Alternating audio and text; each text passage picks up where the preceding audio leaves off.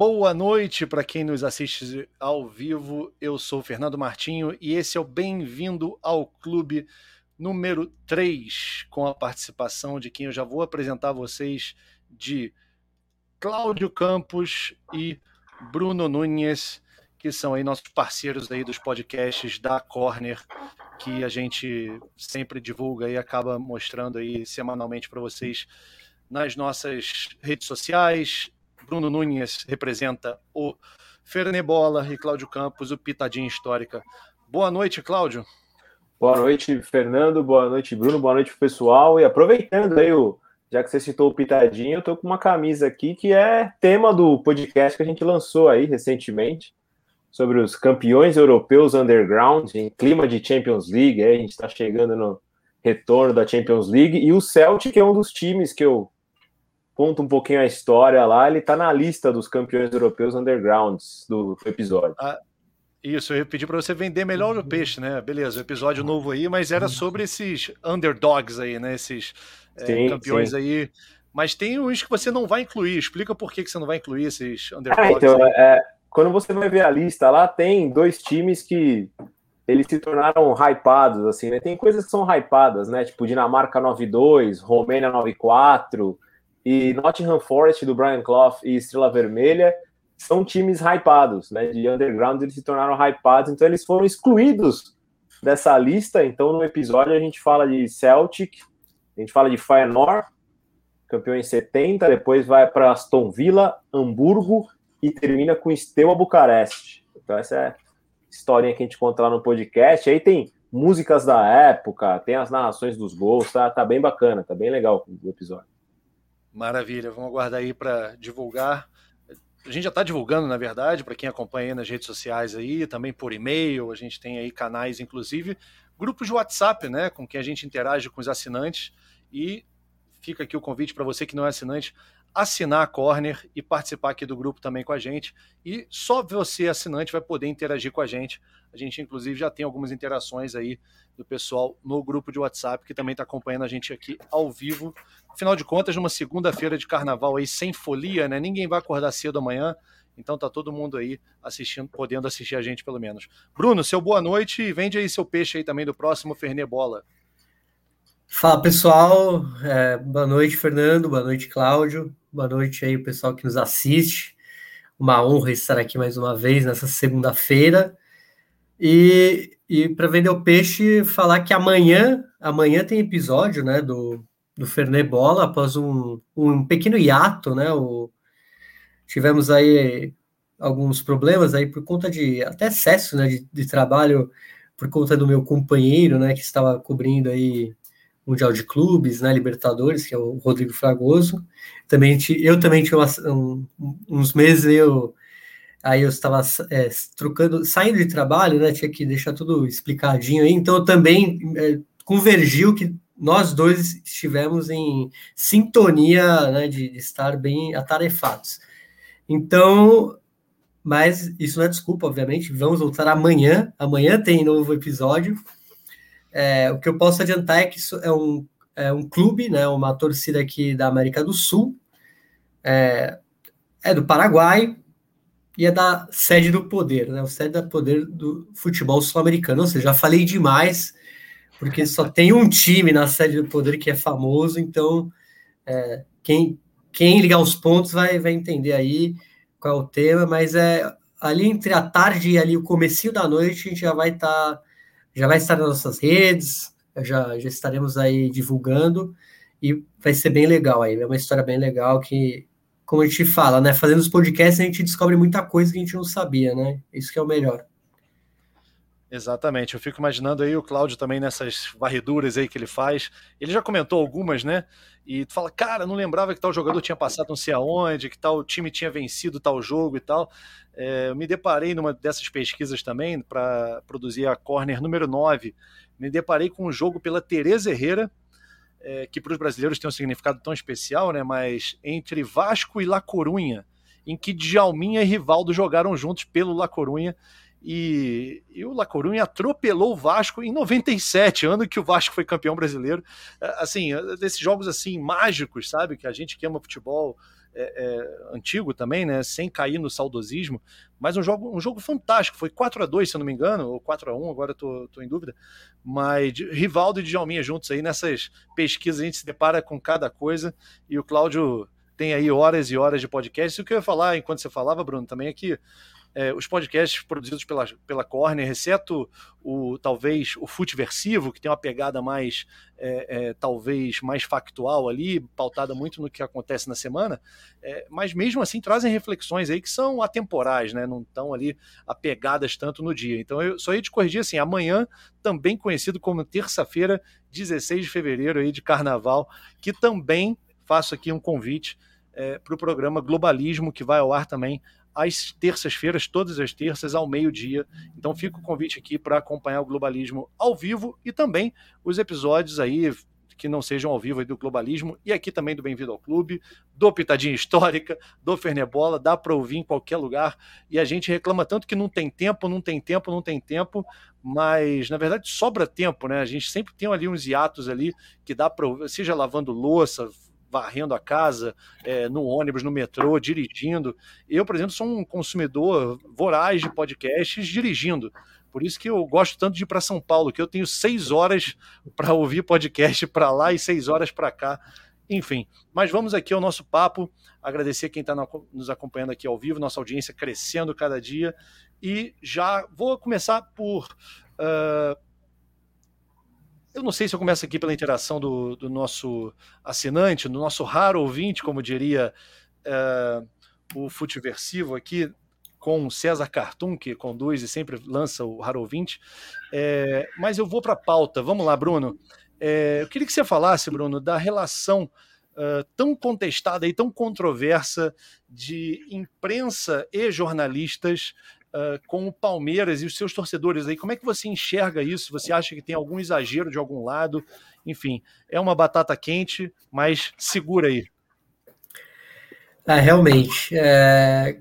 Cara, eu, eu preciso concordar um pouco, talvez até com o torcedor do Palmeiras. Eu, eu recentemente li muita coisa, talvez até querendo deixar as conquistas do clube né, a conquista de a Libertadores em um segundo patamar, né, por de, de um elenco que talvez seja é, comum, né, um elenco que não seja tão estrelado como a gente lembra, né, anos 90, tipo São Paulo, é, o próprio o Flamengo, que, se, que é um ponto fora da curva, e a gente até chegou a falar que ele, ele, ele conseguiu montar um elenco, vamos dizer, com nomes de grande valor. E o Palmeiras, ele tem um time que eu acho que é, é comum desde, a, desde que a gente co consegue é, lembrar os últimos campeões brasileiros da Libertadores, desde o Grêmio ali contra o Lanús, é, deixa eu lembrar outro, mas assim, a, a, própria decisão foi, foi muito isso, né? Dois elencos muito bons, é, bem postados, com ideias bem claras, mas obviamente não tinha um cara que fosse assim, fora de série, né? Como a gente viu nos últimos, sei lá, acho que acho, o último time que tinha um craque mesmo, talvez fosse o Santos do Neymar. E, e eu, eu, eu vi coisas, né? Falando, pô, esse time quero ver ganhar do al né? Como eu não vou citar nomes, mas realmente coisas aconteceram aí. E, mas eu acho que existe um pouco do o time que está na, na crista da onda esse time sempre vai ser o alvo de todos os comentários, tanto positivos quanto negativos. E, e tem muito a ver também para o público que a gente está querendo falar. Se a gente tiver um público que, a gente, se a gente quiser pegar o torcedor, aquele cara apaixonado pelo clube, vai, ele, primeiro, ele vai gostar, ele vai gostar de cutucar esse cara e ele vai gostar de tipo fazer o rival do, desse time ri. Então, em tese, ele está sendo amado e odiado. E hoje em dia é isso, né? Views, tudo é views, tudo é like. Em tese, as pessoas. Ah, acho que até as análises mais densas são as que menos devem ter é, comentários, menos views, porque às vezes é algo mais complicado, até usando mais a razão. E o torcedor, muitas vezes, ele não usa a razão. Ele gosta desse, desse lúdico de, tipo, vamos falar mal do time mesmo, é o time que está na crista da onda. Ano passado foi o Flamengo, todo mundo zoava né, o cheirinho e etc. E hoje é o Palmeiras, chegou a vez do Palmeiras. Acho que tem um pouco disso, de ser o time que está sendo destacado, e obviamente ele vai ser. É, ele vai ser, glu, glu, é, vai ser vangloriado por uns e por outros vai ser chacota, principalmente o Palmeiras, que infelizmente ele teve um azar, vamos falar assim, de que foi a primeira vez que a gente foi tão fulminante tudo. Ele ganhou a Libertadores e, umas, e uma semana depois ele já estava perdendo para o Tigres, para o Ali, e, e, isso demora, né? Se a gente lembrar os outros Libertadores, os times ganham, tem meses e meses de, vamos dizer, os torcedores fazerem suas piadas com seus rivais, mas o, palmeirense não teve esse luxo. O palmeirense, ele, ele obviamente, ele tem que ter muito orgulho do time, mas ao mesmo tempo ele não teve o tempo de vamos fazer assim, ó, a gente é o melhor, tipo, cala a boca aí, não sei o quê, porque foi tudo fulminante. É, foi um grande azar, na verdade, e tudo por conta da pandemia, obviamente. Teve esse detalhe que deixou tudo o calendário assim espremidaço e espremido até para as nossas emoções. O, o, o, torcedor do Palmeiras foi do de 0 a 100, de 100 a 0 em pouquíssimo tempo. Perfeito.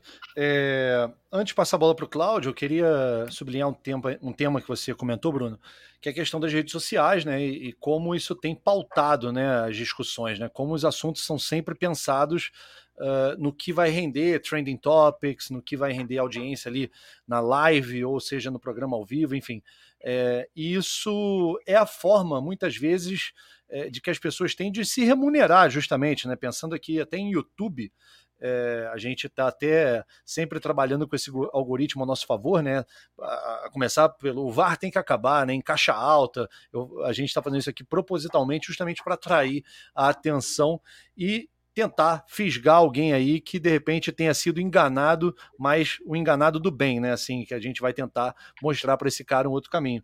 E essa, e essa discussão, esse debate, né, sempre pautado naquilo que vai render mais, porque a gente tem que pensar que hoje tudo vai para o WhatsApp e tudo vai para o grupo do, do torcedor, vai para o grupo da, da família, se não, dependendo do assunto.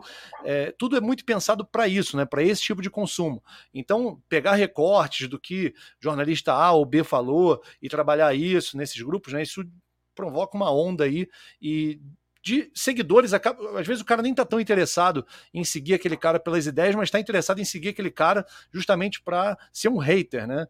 Então, assim, é uma, uma forma de pensar completamente diferente, né? É uma comunicação voltada por uma, por uma interação, é, diria, até muito tóxica, que eu acho que compromete a saúde mental das pessoas, até de um lado e de outro, né? Tanto de quem comunica como de quem está ali como espectador.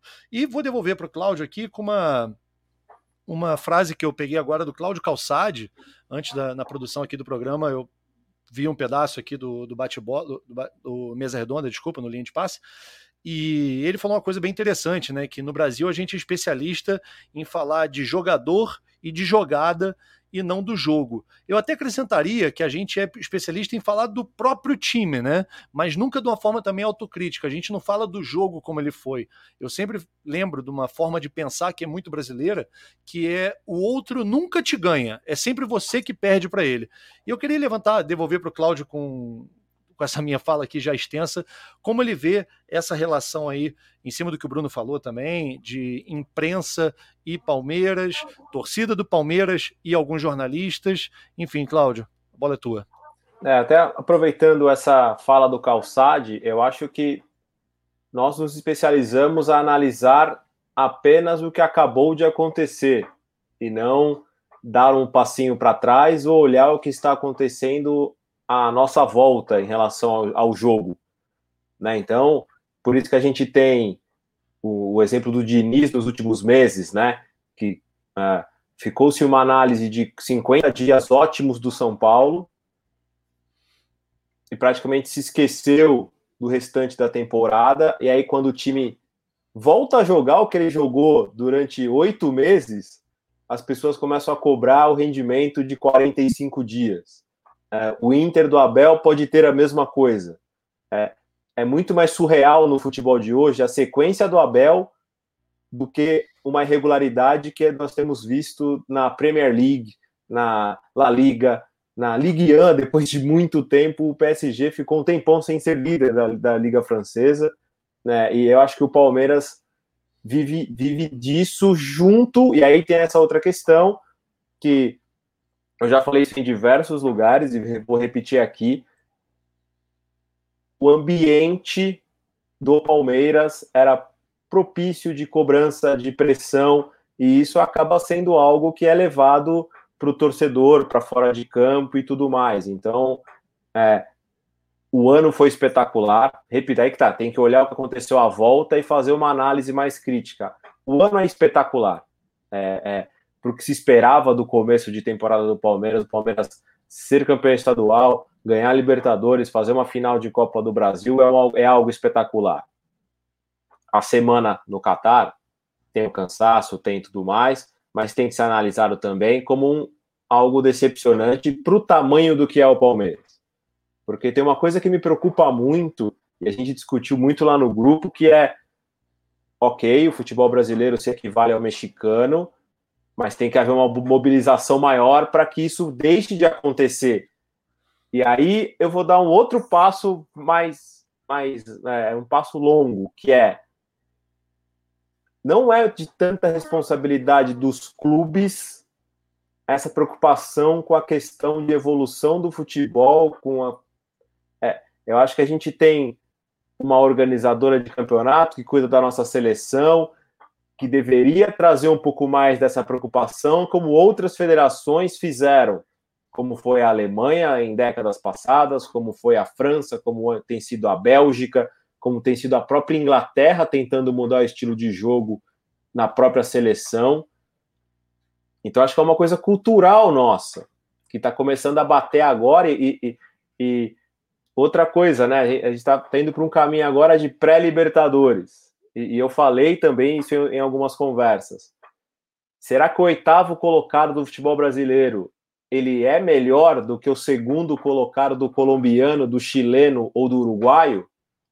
Eu acho que não.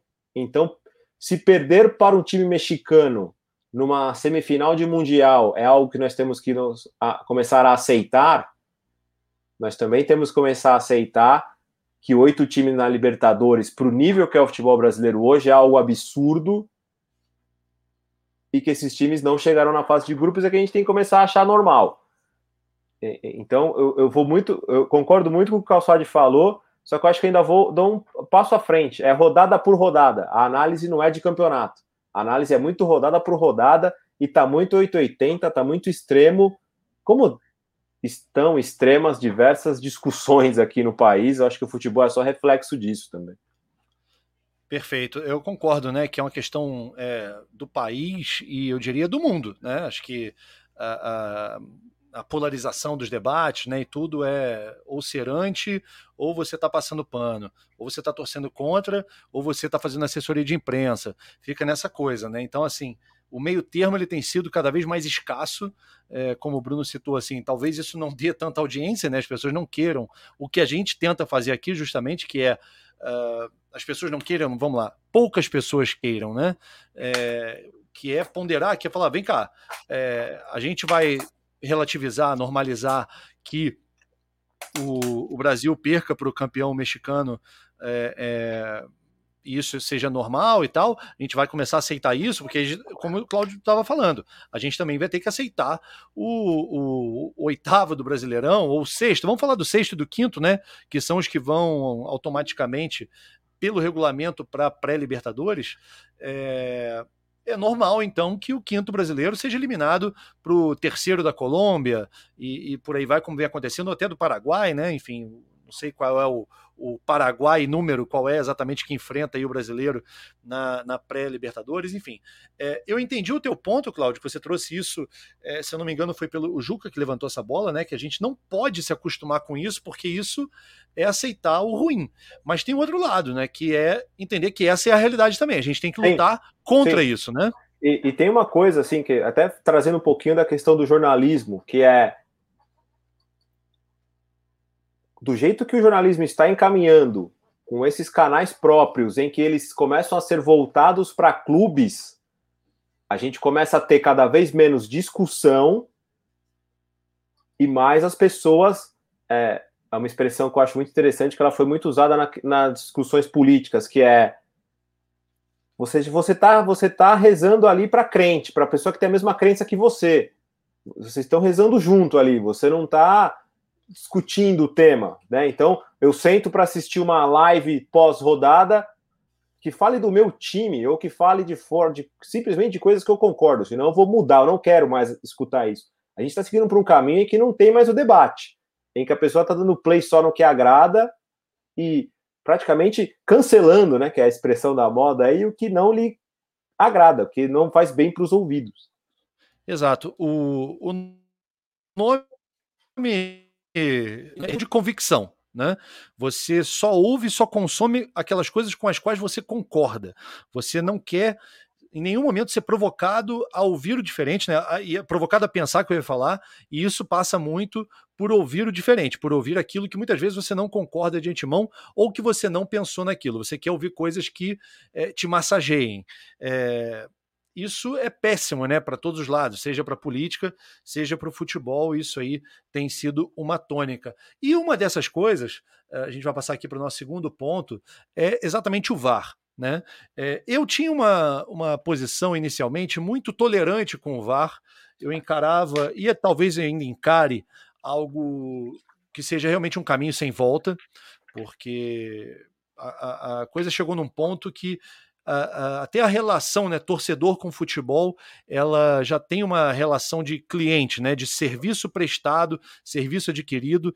Então, acho que o torcedor atual de 2000 do século, é, é, não do século, né, mas dessa década de 20, de 2020, é, é, o torcedor que quer ter o serviço de streaming de alta qualidade, é o torcedor que quer ter, torcedor não, né? A pessoa, né, que também é esse torcedor, quer ter o serviço pelo qual ele paga, é o Sedex que chega no dia seguinte, e senão ele reclama, e por aí vai o futebol a mesma coisa.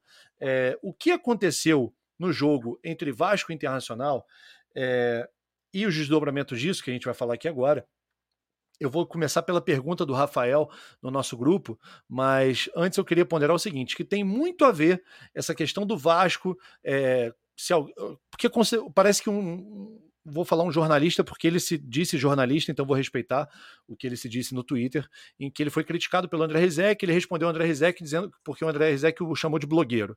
Mas ele fez uma pergunta para o Vanderlei Luxemburgo se o Vasco não considerou abandonar o campo ou interromper o jogo até que uh, uh, as linhas fossem calibradas do VAR. Enfim, eu vou falar disso porque essa visão de que o jogo teria que ser, tem que ser cancelado, de que o jogo teria que ser suspenso, de que teria que parar o jogo até realinhar a linha é uma visão de quem está contratando um serviço, quem paga, seja, seja lá o Premier, até porque hoje você não pode ir para o estádio, né? Mas mesmo quem vai no estádio e compra o ingresso, é, reclama, e com razão, na minha opinião, é, quando tem uma goteira no assento dele, porque a relação, se ela é de cliente empresa, então tem que ser para os dois lados, não pode ser só. Essa é a minha visão, como eu vejo. Isso é uma visão crítica, tá? Não estou falando que é, é, correto, é correto do ponto de vista legal, que eu estou querendo dizer, né? Porque a relação ela é de consumidor com uma empresa que fornece aquele serviço. Voltando para o ponto da, do VAR. O que aconteceu ontem?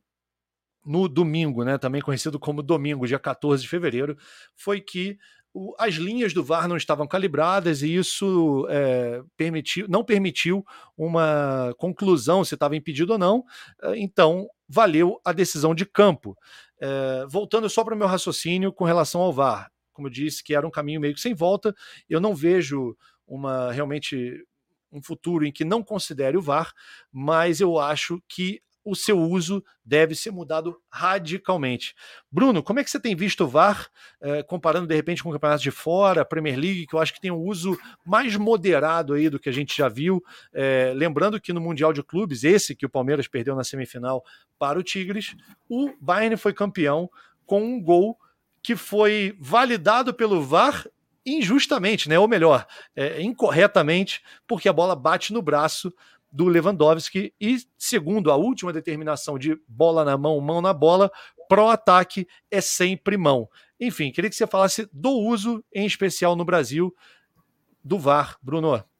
É, eu acho que passa muito da, de ser uma coisa nova. Né? Acredito que eu não, eu não sei realmente como funciona tecnicamente essa ferramenta. É, como você falou, na Premier League a gente vê menos abusos, né, menos erros é, usando a ferramenta. E aqui no Brasil parece que virou algo mais uma coisa para a gente debater. Antes a gente debatia o árbitro, bandeirinha, e agora a gente também debate o VAR. Ou seja, ele, ele veio se somar às críticas, ele não veio para melhorar o trabalho dessa galera. Apesar de, obviamente, ajudar em muitos lances, a gente tem que reconhecer isso. Mas eu vou até fazer o que, o que você falou, né? Uma, uma coisa ponderada, né? A gente podia falar, o VAR tem que acabar. Eu acredito que quem fala isso é torcedor. Eu já me peguei em momentos e vejo assim, falo assim, não, isso é impossível, isso tirou a alegria do futebol. Mas depois você raciocina, né? Você fala assim, pô, não, realmente precisou, porque às vezes é uma coisa milimétrica e tal.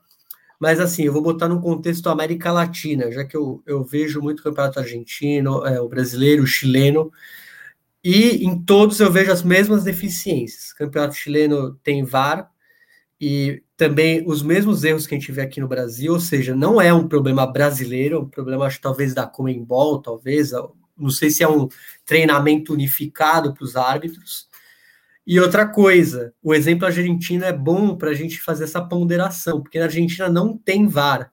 Né? A Copa da Liga Profissional, que já teve dois nomes em seis meses, né? que era a Copa Diego Maradona, agora virou de novo Copa da Liga Profissional.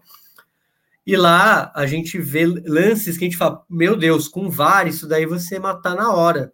Teve um gol do Pepe Sanji pelo Lanús, que o cara pegou claramente com a mão, ele deu um tapa na bola contra o River e foi gol. Tipo, um VAR ia salvar aquele lance, provavelmente, né? Espero. Mas assim, era um lance claríssimo, né? Então, por isso que eu, eu falo dessa ambiguidade, porque realmente, às vezes a gente quer que exploda aquela máquina, só que vem do Campeonato Argentino que não tem, você fala, putz, falta um VAR, tipo, é uma vergonha não ter um VAR ali. Campeonato de primeira divisão, de um país importante. Então, acredito que seja muito do. É, tem que melhorar o uso dessa ferramenta, a gente tem que potencializar o uso dessa ferramenta. E eu acho que eu sei mais ou menos o que talvez fosse falar, mas talvez fazer algo como a gente faz em outros esportes, principalmente nos Estados Unidos, né? Eles sempre souberam brincar com as transmissões, com os árbitros, né? Usar é, a arbitragem como mais um ponto midiático. E lá você, como a gente sabe, você não pode é, alguns lances são vistos, né? O tênis tem isso também, né? Você tem o, o, desafio, né? Que eles, eles falam. E eu acho que é o ideal mesmo. Tem, porque tem muito lance que é bobo, que ele não precisava ver. A gente já viu muito cartão amarelo dado, sendo que em tese o VAR só pode expulsar o jogador, mas ah, não, vamos usar para cartão amarelo. Então acho que assim, ele, o pessoal parece que usa a ferramenta do jeito que ele acha que tem que usar, assim, não é que tem uma normativa. Tá meio que cada um por si, pelo menos aqui na América do Sul, pelo que eu vejo. Teve aquele lance do, do Palmeiras Esporte, que depois muitos explicaram que a regra era assim, que teve um é, meio que um toque de mão da zaga tirando a bola, mas a, a regra da FIFA é, é, assim. Então, cara, é muito confuso. Acho que tudo está muito confuso. E essa ferramenta, em vez de ajudar o árbitro a decidir rapidamente, tá, na verdade, ele é um problema a mais, principalmente aqui no Brasil. Fora que me dá um nervoso, porque eu tô acostumado no final do jogo, você vê lá mais quatro, mais três. Agora, sempre quando o jogo tem VAR, tá lá mais dez, né? Porque, cara, os caras esperem muito tempo e quem é ansioso, é, meu Deus, o jogo não acaba ali. Você vê o mais 10, se você tá torcendo ainda pro time que tá segurando resultados, você fala, meu Deus, o cara tá roubando, porque a gente também não sabe quanto tempo tem que dar. Então, acho que é isso, né? Algo que tem que ser muito ponderado. Eu acho que realmente passa muito do, de uma normativa, de explicar treinamento, de como usar, porque os caras lá, eles não são eletricistas, eles não são TI. Em tese é um trabalho de TI, né? Você tem que saber manejar a ferramenta. Esse negócio de descalibrar, para mim, é de um amadorismo que eu nunca vi. Imagino que não deve ser em outros lugares assim. Pois é, é já jogo a bola para o Cláudio. É, vou opinar um pouco aqui também, porque eu, você falou de ponderar e tudo, mas eu hoje pondero e acho realmente que o VAR deveria não existir. Agora, sendo pragmático, como eu disse, é um caminho sem volta, né? Imaginar que as pessoas vão aceitar que um lance não possa ser revisto, né? Se hoje definir, agora não vai ter mais, né? Ninguém vai admitir que um gol seja marcado é, e a televisão tenha mostrado que estava em impedimento ou não. É, o problema é que o VAR veio para resolver esses problemas, ele trouxe novos problemas, né? E não resolveu todos os velhos. Né? Aqueles impedimentos, é, os nano-impedimentos, é, tem justiça nisso, será? E tal. Então, assim, eu não vejo. Quando eu, eu tive também a oportunidade de comentar futebol argentino, é, sinceramente, em algum momento ou outro você fala, puta, podia ter VAR, mas no geral eu ficava muito mais satisfeito em comentar um jogo sem VAR do que é, é, quando tem um jogo com VAR e tenho que assistir ou trabalhar num jogo e fica essa lenga-lenga do Brasil que a gente está falando aqui. Cláudio, eu queria saber essa tua visão aí sobre o VAR no Brasil e quais seriam aí as, as propostas que o Cláudio enviaria lá para a International Board para mudar nesse VAR ou você acha que teria que acabar também? Cara, eu, eu acho que não tem que acabar, mas eu acho que o VAR, como todo serviço tecnológico que chega no Brasil ou na América Latina, ele sofre um pouquinho em relação ao que você vê lá fora. É, é, é uma prestação de serviço, cara. É uma empresa contratada que atende a, a, o Campeonato Brasileiro para prestar um serviço. É, e, e, e, bom, todo mundo aqui já teve problemas com prestadoras de serviço de tecnologia e sabe muito bem como é. É, além disso, cara, tem uma coisa que, que não tem como perder, porque, ah, tudo bem, é uma tecnologia, uma máquina, é super avançado, mas são pessoas é, comandando, é, com pontos de vista sobre a regra, sobre o jogo, sobre os times que estão em campo totalmente diferentes. Então teve um dia que eu até comentei, falei, é, no, no, no, não, não houve erro, mas fazendo um comparativo, no Palmeiras e River do Allianz, o, o pessoal do VAR, eles eram um CSI. Então eles foram achar o erro ali. Eles foram achar. Contra os, no Boque Santos da Bomboneira, era alguém que estava de aviso prévio no, no, trabalho. Então ele não estava afim de olhar com cuidado aquilo ali. Então ele deixou passar. Você se Segue. refere ao pênalti, ao pênalti é, do, do, esquer, do esquerdoso no, no, Marinho. Marinho. Tá. Ah, passa, passa. Como se fosse, ó, volta o jogo rápido para não dar tempo nem de olhar. E, e, e, e, assim, volta no que eu falei em relação ao produto. O produto futebol no nosso país tem um dono. A partir do momento em que o dono, no jogo do Rio, em que acertou ele demora mais de 10 minutos para mostrar a imagem certa no, no Flamengo e Corinthians, e no jogo do Rio, em que durante o jogo você tem como. Foi calibrado o VAR, você tem que soltar uma nota oficial com a linha, uma foto da linha em alta definição e compartilhar com todos os seus parceiros de transmissão e falar assim: ó, estava descalibrado, calibramos, está aqui a imagem, o lance foi correto porque eles soltaram uma nota sem imagem alguma. Então eu continuo sem saber se esse lance foi certo ou não, porque não tem a imagem calibrada até agora, ninguém tem essa imagem. É, TV Inter tem uma imagem, tem um câmera do, do, do, da, do, de São Januário que tem outra imagem, mas a imagem CBF, VAR da CBF calibrada, essa imagem não apareceu até agora. Então a gente continua sem saber. E é aquilo, é a desvalorização do próprio produto que é, que é um problema nosso aqui do futebol que está acontecendo há muito tempo. É, tem que tirar o VAR?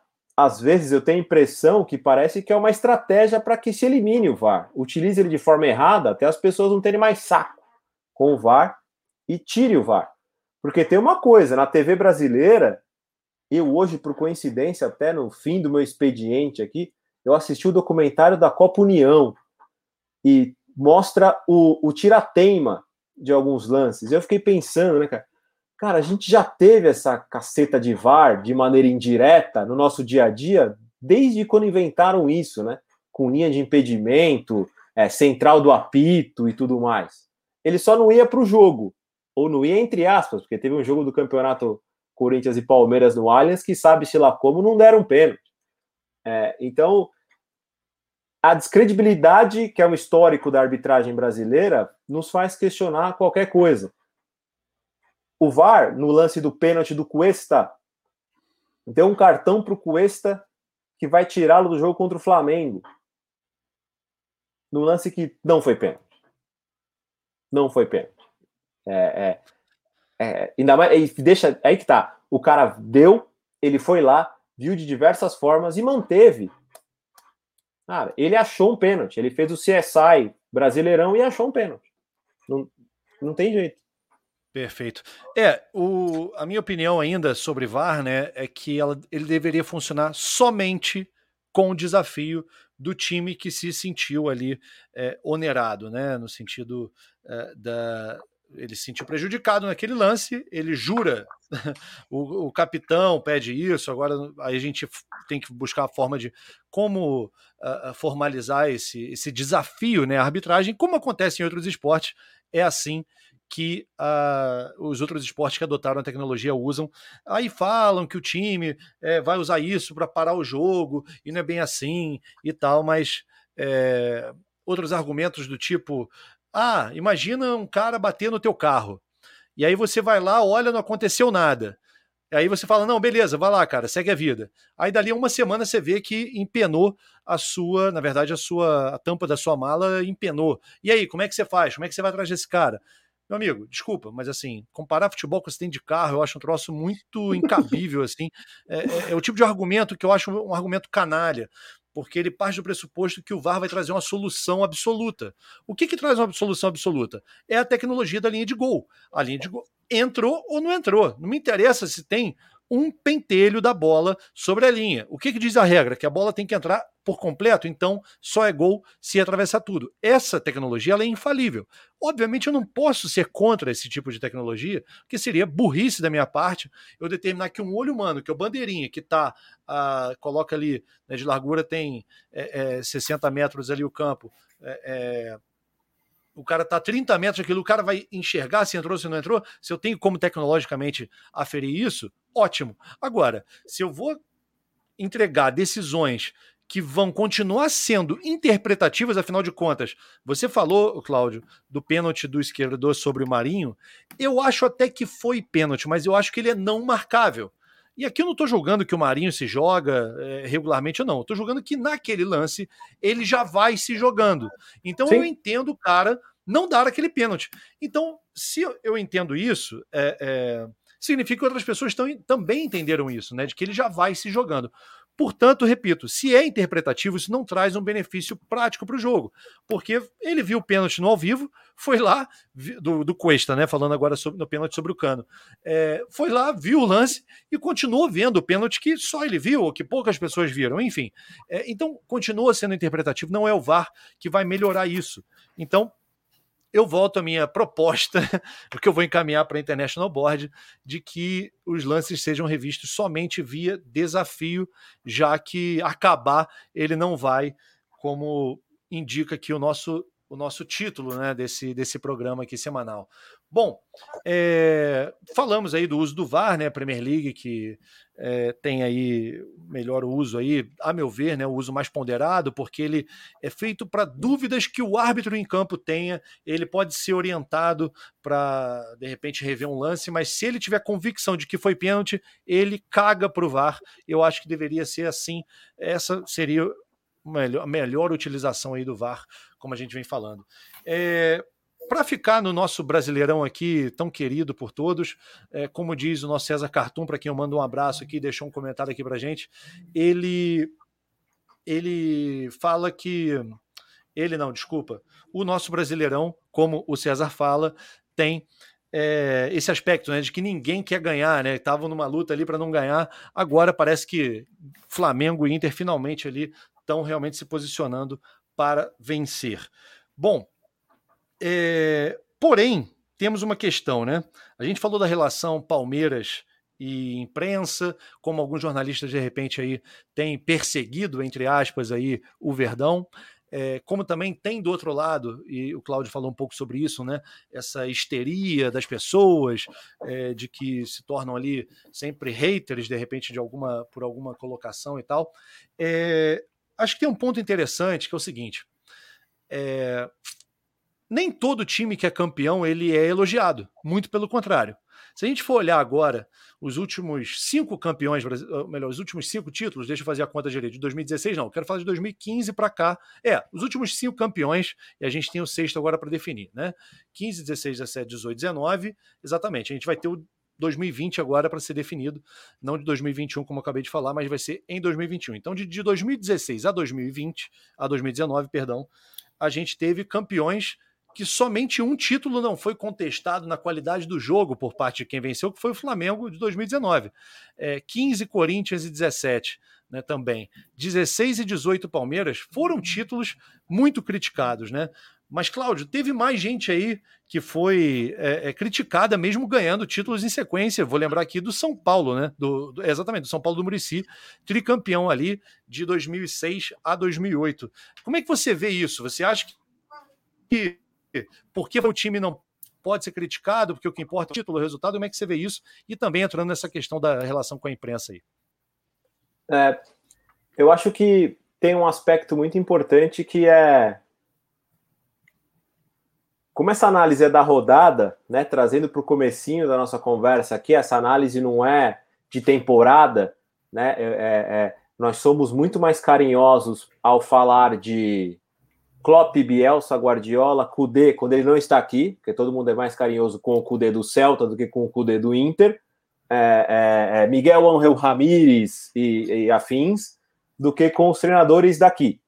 Né? Nós somos muito mais carinhosos, somos muito mais bonzinhos ao analisar, nós temos muito mais paciência e temos muito mais tempo de análise, nós damos tempo aos treinadores. Né? É, o Tuchel chega no Chelsea, ele tem tempo para trabalhar. Vamos analisá-lo daqui a três meses. E aqui é uma coisa bem diferente, né? Então, é, eu me lembro muito bem da época do Murici, em que ele mesmo falava que tinham treinadores que ligavam para a diretoria do São Paulo pedindo emprego assim que ele fosse eliminado da Libertadores. Porque ele foi eliminado por clubes brasileiros na Libertadores e depois ele era campeão brasileiro. Isso aconteceu em sequência na era Murici.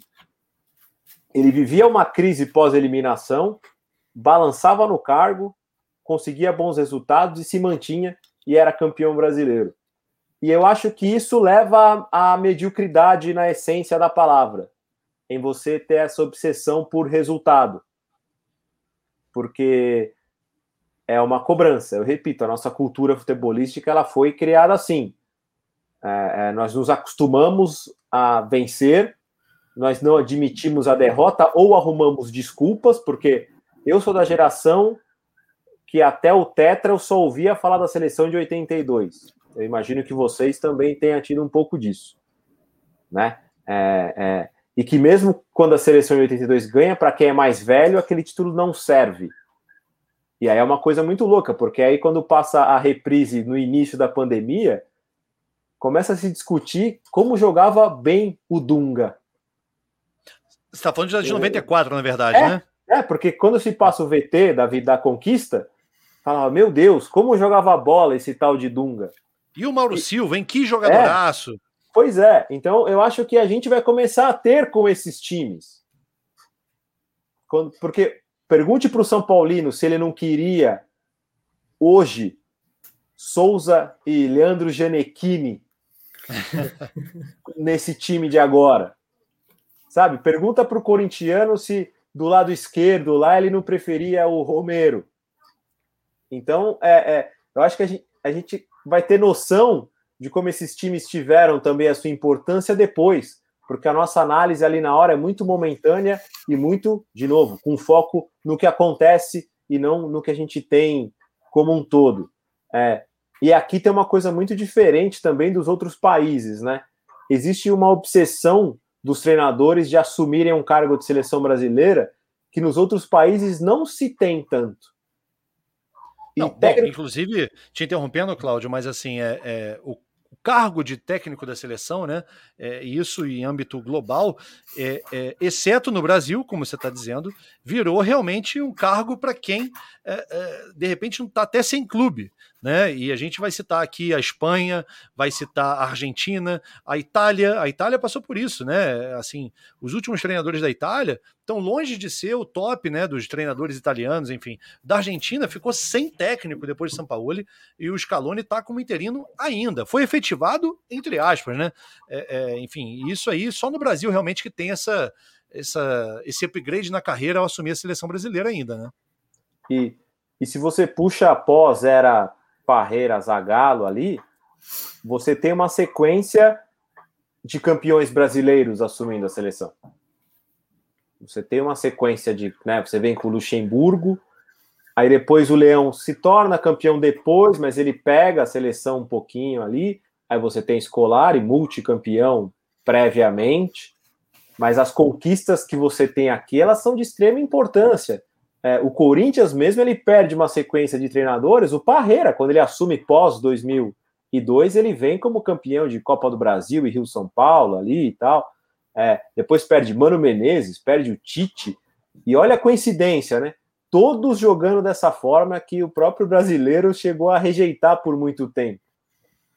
E, e aí tem uma outra coisa essa, também. Essa, que... forma, essa forma, você diz, essa forma mais pragmática, mais né? pragmática, um porque tem uma menos outra coisa inventivo. Também. É, até 2002, você tinha do primeiro ao oitavo jogando uma segunda fase.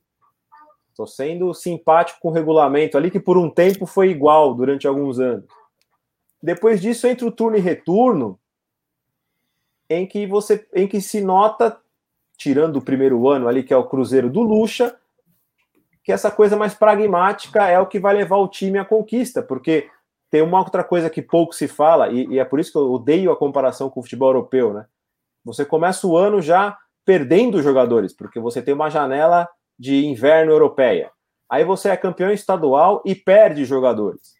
Aí passa, passam-se dois meses, abre-se a janela europeia, e você perde jogador. E agora a gente tem um problema que é a janela chinesa, que ela é mais longa do que a europeia. Então o cara monta quatro times em 12 meses. Temos agora um novo problema que é a janela americana, né? Pois é. Esqueci do Brenner. Major League que, Soccer. Que foi para o. Qual clube lá realmente que o, que o, o Brenner foi? Cincinnati. Cincinnati. É, eu ia falar Tennessee, eu ia falar alguma coisa, afinal de contas o time nem, ninguém conhece, né? Mas assim, parece que é uma questão de tempo, né? Que é, o Cincinnati vai virar uma potência, enfim. Mas é realmente as franquias. Ninguém tinha ouvido falar no Atlanta United e de repente levou Tata Martino, o, o o canhotinho do River lá, que me fugiu o nome agora, o Pete Martinez, Pete Martinez, e, e, também o Ezequiel Barco, né, de 18 anos, é. quer dizer, o futebol americano está realmente consumindo isso, a gente vai falar mais um pouquinho aqui com, com o Bruno também a respeito da, é, é, de como né, o, o, futebol brasileiro vem sendo uh, tendo campeões criticáveis, né? Assim, como é que você enxerga isso, Bruno? De um time ser campeão, mas ser criticado, excetuando o Flamengo, né? E parece que o Flamengo realmente é uma exceção, assim como foi o Cruzeiro do Lucha lá em 2003, na primeira edição de pontos corridos. Talvez o, o título do Luxemburgo com o Santos em 2004 talvez ainda tenha sido nessa onda de um futebol propositivo e tudo, mas como o Cláudio pontuou, inclusive os técnicos da, os técnicos da seleção brasileira vêm sendo técnicos mais pragmáticos, né? Fala aí, Bruno. Eu acho que tem muito a ver com a nossa cultura do que de como se formou a imagem do futebol brasileiro para a gente e também para o exterior se formou uma cultura de, maland... de um pouco de malandragem, do samba, tipo, mas tudo tem que ser muito envolvente, né? Não pode ser algo. Comercial da Nike, né? É, comercial da Nike. É, do aeroporto, né? O pessoal pegando, dando voleio do nada, né? Carretilha. mas, cara, isso não existe. É, isso existiu, isso existe às vezes. Mas é que eu acho que tem um pouco de talvez cada futebol tenha um jeito, né? O alemão é o pragmático, o inglês tinha aquela imagem do, do, início da Premier League, que era chutão, jogos horrorosos. E hoje, com a economia, com as leis Bosman e etc., tudo se inverte, porque os caras mais habilidosos saem cedo e tal. E tem uma coisa que é, eu até falo muito com o Fragoso, que, que o pessoal odeia técnico que é retranqueiro e tal, mas eu vejo uma beleza em saber se defender. E parece que tipo não se pode saber defender. Pô, esse cara é esse cara é retranqueiro, tipo, o Simeone é retranqueiro, mas cara, ele é genial na retranca dele. Claro, tem mas, cara Mas Bruno, só uma coisinha, desculpa. Você, você percebe como se romantiza a retranca do Simeone por aqui? Ah, sim, é, se romantiza, e o Celso Roth é horrível, né? E, ah, não, o Celso Roth, né? Tipo, mas o próprio Murici, né? A gente estava falando, hoje se fala muito em Cucabol, mas eu lembro que naquela época do São Paulo multicampeão com o Murici, só se falava do Murici Ball, que era basicamente também bola cruzada na área, Borges, sei lá, cabeceando. Pessoal é, fazer uma imagem que talvez hoje, como você falou, Cláudio, seja melhor, né? A gente, a gente olha com um pouco de romantismo, tipo, pô, tinha uns caras bons naquele time. Mas como na época era tudo muito fresco, a gente falou, pô, o Murici só sabe jogar daquele jeito. Pô, e, e, se criticava o futebol por ninguém conseguir ganhar desse chamado Muricibol, né? E, e, acho que tem muito a ver com a cultura do futebol brasileiro, tanto que até hoje a gente fala do, do Tele, né, de 82, é, eu, não, eu não vi essa seleção, mas todo mundo ouviu falar, todo mundo vê os lances até hoje. É, 94 é, eu não acompanhei direito, mas na minha memória, pelo menos o que eu vejo de relato, era uma seleção totalmente, todo mundo fala retranqueira, que se classificou no último jogo das eliminatórias porque o Romário salvou o Parreira, né? Essa é uma visão de quem não acompanhou, né? Vamos falar assim. E, e tira um pouco, né, desse é, pô, o Brasil tem que jogar para frente, né? Por isso que a gente fala até hoje da, do, da seleção de 70, que, tipo, todo mundo na camisa 10. Então, aquilo pra, basicamente foi o supra-suma do futebol brasileiro, porque eram os craques, né? Era a propaganda da Nike que deu certo, porque trouxeram a taça. E hoje, pra você ter uma ideia, a gente ainda tem um pouco de saudosismo com uma seleção que eu acho é, esquecível mas como ela tinha tantos craques, todo mundo acha, nossa, bom, bom era aquela época do Brasil de 2006, que tinha o quadrado mágico e não trouxe nada, né? Não trouxe nada. Foi aquela. Até hoje eu lembro dos treinos em Vegas que pareciam eventos, né? É, é, excepcionais. Era um, é, era, um, era um reality show, né? Era um reality show, né? Eu lembro até hoje que invadiu o campo, a mulher abraçava o Ronaldinho. Tino Marcos caindo com a criança ali da, da arquibancada, levando junto com ele. é, e, e, cara, essa seleção é esquecível. É, ela não é esquecível pelos, pelo elenco, mas pelo resultado ela é muito esquecível. E até hoje eu vejo paginazinha de Twitter falando assim: retweet se você chorou. Tipo, cara, eu. Na época eu chorei porque era uma seleção que prometia muito e entregou muito pouco. E a, de, e a de 2002, por exemplo, tinha caras muito mais é, menos badalados, tipo Anderson Polga, o próprio Edilson Capetinha, que era um cara muito é, nacional, vamos falar assim. E, cara, entregou muito mais e até hoje eu, eu falo, pô, essa seleção era mil vezes melhor com o Juninho Paulista. Mas os caras até hoje falam assim, ah, o quadrado mágico, não sei o quê. Mas é isso, é a cultura, né? O futebol brasileiro sempre foi essa propaganda do, do aeroporto da Nike aí, pra, da Copa de 98, e não se pode jogar feio. E para mim, tem, é, e jogar feio é algo muito multiperspectiva, porque para mim defender é uma arte. E se você souber fazer bem, e, e, é mais e também tem isso que o Cláudio falou, que, que até eu, eu cometi um, um, preconceito, porque eu falei do Simeone, mas tem muitos, muitos outros caras aqui no Brasil que fazem da, me, do mes, da mesma maneira, é, não sei se estão bem, mas talvez um nível parecido, e a gente fala, pô, velho retranqueiro, hein? Pô, cara não joga para frente, sempre se escondendo. Então tem isso, acho que a cultura do, do brasileiro é, deixou a gente assim, né? Que tudo é campeão feio. Bom, é, eu já que você citou Simeone e também em cima do que o Cláudio falou de, é, de achar lindo né, certos trabalhos na Europa. É, ah, o cara vai ter tempo, lá ele vai ter tempo para trabalhar, as pessoas aqui enaltecem isso, e aqui estão pedindo a cabeça do treinador é, quando ele perde três seguidas. E eu sempre lembro que torcedor no, é, técnico no Brasil, ele não comemora a vitória. Ele sente um alívio porque ele ganha mais sete dias para trabalhar. Né? É assim. Eu vou fazer uma ponte também com o Palmeiras, mas vou ainda falar sobre essa questão né, que você citou, Bruno, cultural. É, e a gente está falando aqui um pouco da, da, Copa de 94, da Copa de, de 82, das seleções né, de 94 e de 82. E é muito engraçado como as narrativas elas são incoerentes, né? Porque fala-se tanto do, da beleza da seleção de 82 e de como aquilo representou, representava o futebol brasileiro, mas foi um futebol que perdeu. E aí isso criou, na verdade, no, no nosso interior, assim, é, é no nosso íntimo, a necessidade que a gente tem que ganhar a qualquer custo, e foi assim que o Brasil ganhou as duas últimas Copas. Eu diria até mais a de 2002 do que a de, a de 94.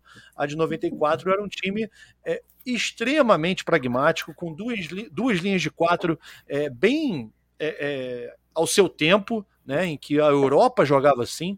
O Barcelona de Ronaldo, né, quando foi contratado ainda Ronaldinho, é, jogava ali com Bob Robson assim. O, o, Real Madrid, também contemporâneo, jogava com duas linhas de quatro, né, dois atacantes ali centralizados, que eram, no caso do Brasil, Romário e Bebeto.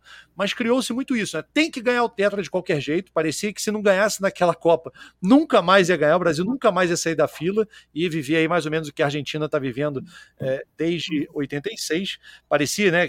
Eu que era moleque tinha essa percepção, né, de crescer tendo sido campeão muito tempo antes de, de quando do, do, ano que eu nasci. Então, assim, eu sou de 82, é, é, justamente desse ano que a gente está comentando. Então, criou-se incoerências, né, de, de pensamentos, né, que são impressionantes assim no, no, Brasil, né? Então é lindo o Simeone fazer a retranca dele, que eu acho realmente linda. E aqui é, é, não quero abrir muitos parênteses com relação a isso, mas uma vez eu fui elogiar o trabalho do Fábio Carilli em 2017 e eu fui apedrejado num programa que eu não vou citar porque eu gosto muito das pessoas, eu não quero parecer que tenha sido uma treta nem nada, mas eu falei, gente, você fazer um time não não tomar nenhum gol durante 10 jogos, isso é muito difícil de fazer. Ah, corta o microfone dele dele, obviamente em tom de amizade, né? Mas eu sofri esse tipo de bullying, vamos chamar assim, porque eu falei, cara, você montar uma defesa sólida é extremamente difícil. E ontem a gente viu o Vasco é, é, num momento ali de final de pelada de final de ano, né? Ali que todo mundo parou e deixou outro, os outros tabelarem dentro da área. Então, assim, você montar um time que aquilo ali é impossível de acontecer, é extremamente raro. Então vamos falar dessas incoerências aí, né, do, do futebol brasileiro, como a gente vem falando aqui, o Cláudio e você, Bruno. É, enfim, queria, é, é, para falar desses times, né, criticados, acho que o nosso Bruno teve que voltar, e eu vou, vou esticar aqui, é. Cláudio, então, o que, que você tem para falar dessas incoerências aí? O Bruno caiu, o Vasco ainda não, e queria que você falasse aí também dessa pelada, esse, desse momento fina, pelada de final de ano do Vasco e dessas incoerências aí. O próprio Luxemburgo, ele é muito, vem sendo muito incoerente também, né? Ele é muito preso ao passado dele mesmo. Enfim, fale um pouquinho de Vasco da Gama aí, Cláudio. Cara, falar do Vasco é, é, é... Aliás, quando se fala do Vasco, é se falar de diversos times em situações semelhantes, né?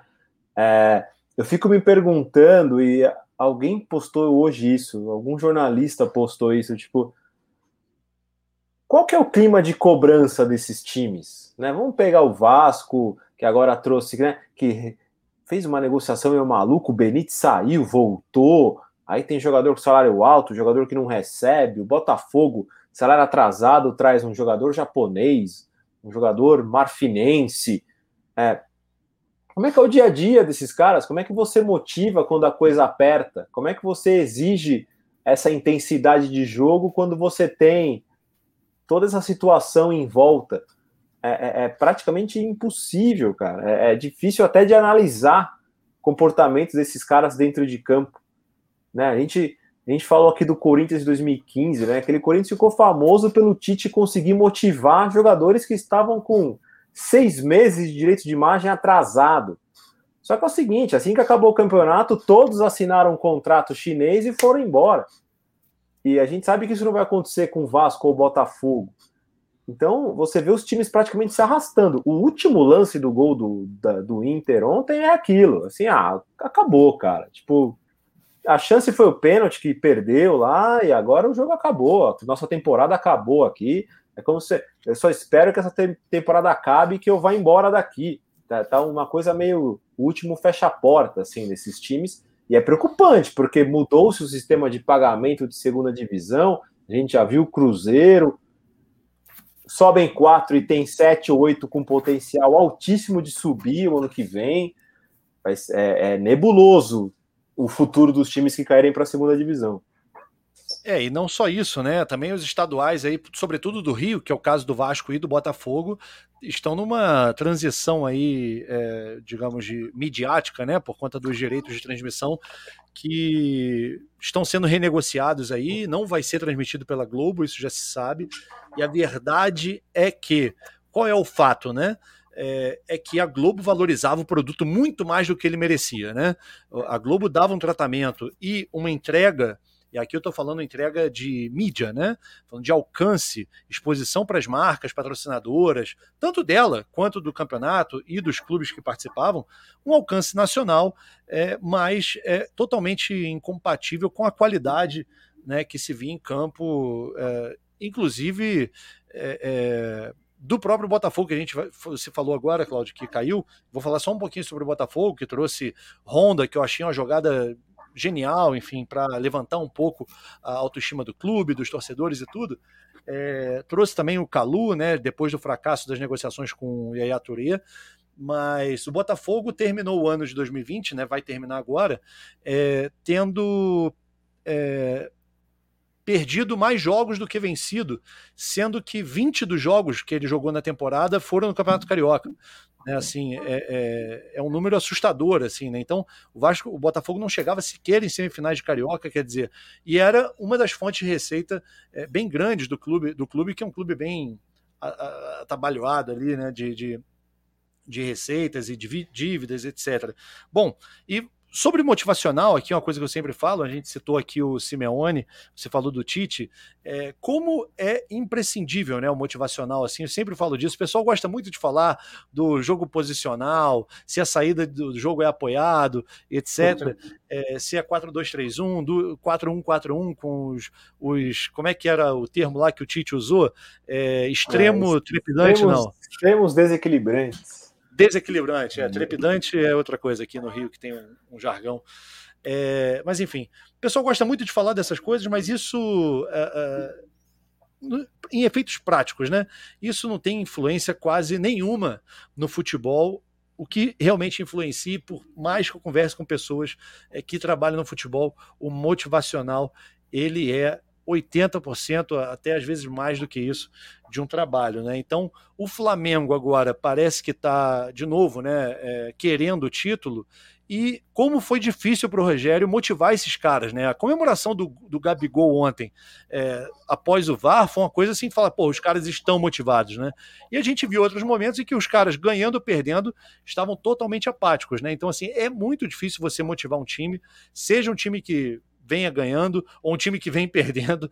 É, é, o caso do Flamengo era um time que ganhou tudo em 2019 e tem aquela ressaca, né? Aquela ressaca que o Real Madrid vivia toda a temporada, inclusive, é, após ser campeão da Champions. Dia que a gente vai falar agora, o Real Madrid sempre acontecia o seguinte: campeão da Champions, começava a temporada, empurrando tudo com a barriga e só ia jogar bola a partir de fevereiro, que é mais ou menos nessa fase aí que a gente está chegando agora da Champions League de oitavas de final. Então, Bruno, como é que você vê aí essa Champions aí? Eu vi, tive um debate acalorado com o Cláudio e falando de WhatsApp, redes sociais. Como é engraçado, né? Eu vou usar uma frase aqui do, do Felipe Rolim, amigo, para quem eu mando um abraço, queridão, já que ele chama todo mundo de queridão, é, em que ele diz o seguinte: mensagem de WhatsApp não tem sobrancelha, né? Não dá para você saber se a pessoa falou aquilo sorrindo, falou aquilo na ou se ela falou aquilo com sangue nos olhos, querendo te enfiar um punhal e rodar. Né? É, eu tive uma discussão com o Cláudio que foi o seguinte: eu falei que com o Messi em campo, o Barcelona não é favorito a nada, né? Pegando aí os últimos resultados. E, obviamente, tem o PSG pela frente que vem. Aí tem um atenuante né, a favor do meu argumento, em que o Neymar e o Di Maria não jogam. É, Bruno, como é que você vê aí esse favoritismo entre Barça, que ganhou agora no Campeonato Espanhol, teve um resultado aí exuberante, uma atuação do Messi exuberante, né? Isso aí a gente já está acostumado, virou normal. E o PSG desfalcado, mas que é o último finalista, o PSG já subiu de nível. Bruno, como é que você vê isso tudo aí? É, o PSG tem essa, essa troca aí de, de, de, teve, né, recentemente a troca dos técnicos, né, veio o Pochettino, que também é um cara que eu, eu respeito muito, gosto do trabalho que ele tinha feito na Inglaterra, é, e acho que talvez é o que talvez falte, né, para esse, esse elenco coisas maiores, porque a gente vê ele muito estrelado, né, a gente acabou de falar de motivação, mas a gente vê ele muito estrelado, mas ele nunca, apesar da última Champions, eu achei algo meio fora da curva, acho que até pelo jeito que ela foi jogada, né? Pela foi tudo muito a ausência da torcida e além da fulminância dela, né? Ela foi muito jogos únicos, né? Era algo que favorecia quem tinha um elenco mais é, recheado, né? Foi o caso contra a Atalanta, a Atalanta porque com o caso do, das substituições quase ilimitadas, realmente quem tem mais poder aí consegue né, substituir as peças de maneira mais é, facilmente. É, mas é isso, Fernando. Eu, eu concordo muito com você é, é nessa parte do Messi, que sem o, sem o Messi esse Barça não vai longe. Mas acho que talvez o problema não seja o Messi, mas o Messi triste é, e que tem a ver com a direção do clube, tem muito a ver é, sobre o futuro do time. Que ele não ele consegue se livrar de um jogador como Luiz Soares, ele se dá o luxo de se livrar de um Luiz Soares, é, e a gente vê que ele não podia se dar o luxo, né? Tanto que só vê o que ele está fazendo no Atlético de Madrid. E, e o PSG, é, bom, mais um carnaval que a gente está falando, né? De Neymar fora de um jogo, é, apesar é desse carnaval. Impressionante. É, é impressionante a... a... relação Neymar, Carnaval e oitavas de final, né? É, é, é uma, tem uma, um alinhamento ali que a gente, cósmico, eu não entendo nada de astrologia, mas alguma coisa acontece. É, eu não, eu não vejo muito pelo lado cósmico, né? Eu acho que é até um pouco proposital, apesar desse ano ser, em tese, não deveria ter esse problema, até por, obviamente, no mundo do, dos jogadores, aí imagino que carnaval esteja do mesmo jeito que está nos anos anteriores, né, pessoal? Pelo que a gente viu, né? Imagino que não estejam 100% preocupados aí com, com o que estamos vivendo hoje em dia. Mas é isso, é, é o, é, o PSG continua favorito, eu acredito, mesmo sem o Di Maria e o, o, e o Neymar, mas é muito por isso, assim, eu, eu vejo o Barcelona fraco, é, Claro, tem, tem muitos meninos, né? Um time que, assim, eu não acompanhei muito, mas, assim, o que eu vejo é um time que, às vezes, ele sofre muito contra elencos é, bem inferiores. É um jogo contra o Sassuna, até eu lembro. Foi muito, acho que, disputado. Obviamente, ele, ele goleou na última rodada o Alavés, né? É, e, mas, assim, parece que é coisa de lampejo, né? Não é algo... É, vamos dizer assim, uma média, não é um time genial e muito passa assim do dia do Messi. Se o Messi tá de mau humor, putaço, ele, ele, ele não joga e pronto, o time vai pro descamba. Tem, obviamente, ah, o Ansu Fati, mas é um menino, né? Um moleque, assim, muito criança, precisa jogar uma responsabilidade. E não tem outro cara para assumir a bucha ainda. E por isso que eu falo que passa muito disso. Pô, o cara se livrar do Luiz Soares. Acho que é, ainda dava para ter uma muleta aí com o Luiz Soares e tal. Você vai falar assim, ah, o Griezmann é muito bom também, mas acho que o Luiz Soares tinha isso de conhecer o clube, né, de ser um cara, de ter uma hierarquia é, na instituição. Né? O Griezmann chegou meio de um rival e tal, vamos ver se ele, se ele vai... E ele ainda chegou meio que para ser o terceiro mosqueteiro aí, e no fim é é isso, é um time muito perdido, assim, eu não consigo ver uma luz nesse Barça. Obviamente, ele sempre vai estar entre os melhores pelo, pela própria condição financeira, mas a, o que essa direção fez, é, não essa direção, né? O que desde o Sandro Rosel, né? Desde os tempos, acho que é tudo uma bola de neve que acabou explodindo agora. E quando o Messi sair, eu imagino que seja até pior. Pois é. Eu vou passar direto agora para o Cláudio, porque ele deve estar se coçando lá. Acho que ele tem todo o direito de resposta. Eu já o citei aqui. Então vai, Cláudio, é, arrebenta aí e depois eu venho de voadora. Não, então, até porque a nossa, a nossa conversa a gente quase estava concluindo a, a, mesma coisa ali. Eu acho que Exatamente. O, único, o único, o único ponto é que quando é, se existe um atleta hoje em dia em que ele pode, mesmo com um time cheio de garotos, e eu vejo até uma mudança de comportamento do Messi, de mais influente, de mais é, motivador dessa molecada aí, até nas últimas rodadas, é, na última temporada, até ele tem. Ele tá num clima de despedida, mas acho que ele abraçou a ideia de ter um fim que não seja tão melancólico. É, é o único que acho que pode fazer algo surreal que surpreenda e consiga reverter um, um, um, um jogo como esse, porque talvez seja o único dentre tantos confrontos entre PSG e Barcelona em que quando você fala de um time mais ajeitado como equipe e talento individual, você esteja falando do da equipe PSG e do talento individual Barcelona. É, pela primeira vez as coisas se inverteram. Né? Então, certo. você tem um, um, um, PSG mais experiente, como nunca foi. Você pegava as escalações do PSG, tinha dois, três ótimos nomes, o resto eram atletas com pouquíssima experiência de jogos decisivos de Champions. Eu acho que até as eliminações e os vexames que nós comentamos na, nessa discussão foram calejando esse time, né? Mas tem a questão que são dois jogos, o PSG, eu falei do peso do ambiente que o Palmeiras tem em relação ao Mundial, eu sinto que o PSG tem um peso de Champions League excessivo que pode influenciar uh, e, e, que pode fazer diferença. E, repito, é o Lionel Messi. É, é, é, é outra brincadeira que eu fiz, né? Ele pode ter aquele momento last dance dele. É. De, de, de considerar que são. Aí se pega oitavas, quartas, semifinal, são, são, são sete jogos até em referência a playoffs, né? são sete jogos. O cara tem sete jogos para brilhar e pelo menos fazer uma campanha decente. E fazendo esse paralelo com o basquete, para mim ele é o, uma espécie de LeBron, assim, porque o LeBron ele pega elencos horrorosos e ele põe na final, né? Se a gente for lembrar aqui, o Cleveland Cavaliers, o time sem tradição e tal, ele põe na final e ele leva tudo nas costas. Eu acho que o Messi tem esse poder também, eu concordo com o Claudio nisso. A, a única coisa que eu acho que ele não tem, Bruno, é essa coisa extremamente cativante.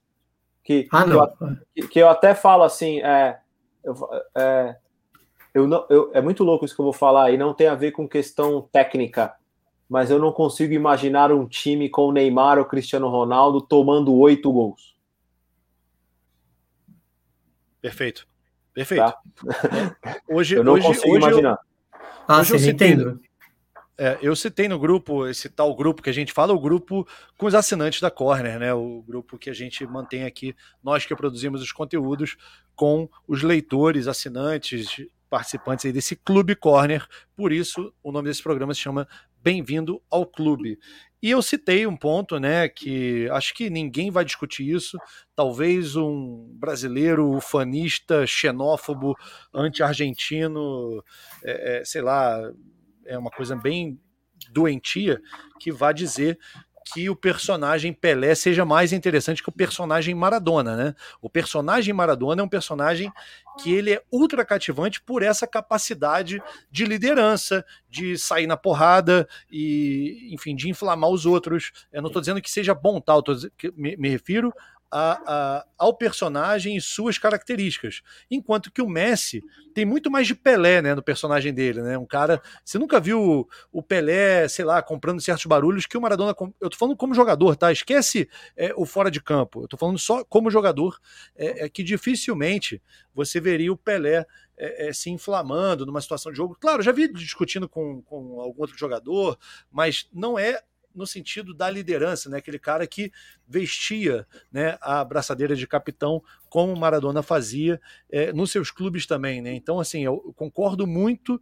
É, e nessa o Messi perde de goleada para o Maradona, assim como o Pelé também nessa questão é, é, mais pessoal, né? O Messi é um cara que em momento chave ele costuma é, realmente ser um cara muito pacato, um cara que fica ali é, é, atônito e o Cristiano Ronaldo tem outro perfil. E você falou do Last Dance, né? De ter ali, pô, o cara tem sete jogos aí, né, para mostrar que ele é o, o GOAT, né? Que ele é o greatest of all time, por exemplo, de botar um time nas costas, como o Maradona de repente fez em 86 com a Argentina, isso não é bem verdade, mas em 90 a influência do Maradona naquele time, ela é impressionante, porque ali sim em 90 era um time da Argentina é, muito digamos, limitado até pelas suspensões que, que teve ali, sobretudo para a final, mas o Maradona conseguia né, convencer que esses, esses caras com o tornozelo todo arrebentado.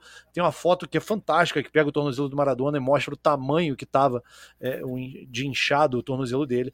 E o Maradona, porra, fazia a galera acreditar que era possível, que era aquele cara que ia xingar os torcedores né, na hora do hino, enfim. Era esse cara que, que inflamava e o Messi não. O Messi é um cara que no jogo, se eu não me engano, é, não foi contra a França, foi Argentina e Croácia. É, na hora do hino, o Messi coça a cabeça, né? Ele se mostra ali e fala: caralho, porra, logo eu tenho que fazer isso, né? É, é, sim, você é o cara que tem a capacidade de fazer isso. Mas o perfil dele, e não sei se vocês lembram, mas teve um evento da Hublot, um evento de marketing, em que o Pelé e o Maradona estavam nesse evento. E o Pelé pergunta para o Maradona, e o Maradona achou que estava em off. E o Maradona responde sem saber que o microfone estava aceso. É, um Pelé que estava ligado já era ao vivo, já era valendo ali, né? Era uma pergunta e resposta ali dos dois ali conversando. O Maradona responde sobre essa. Não, não acho que ele tenha personalidade para ser capitão da seleção. Cara, aquilo foi constrangedor porque ele falou a verdade.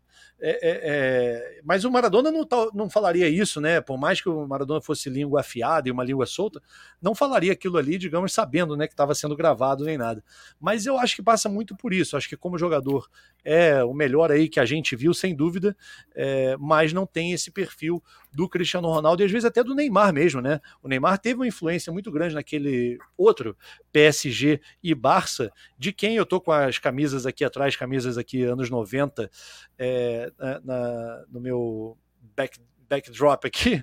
É, o, eu até brinco, né, de quando o PSG era um clube simpático, né, e, e, e, o Barcelona de quando o Barcelona era um, um pequeno grande clube, né, porque ficava muito atrás ali de Champions League que o Real Madrid, o Real Madrid só foi reabrir essa vantagem no triênio ali de 2016 a 2018.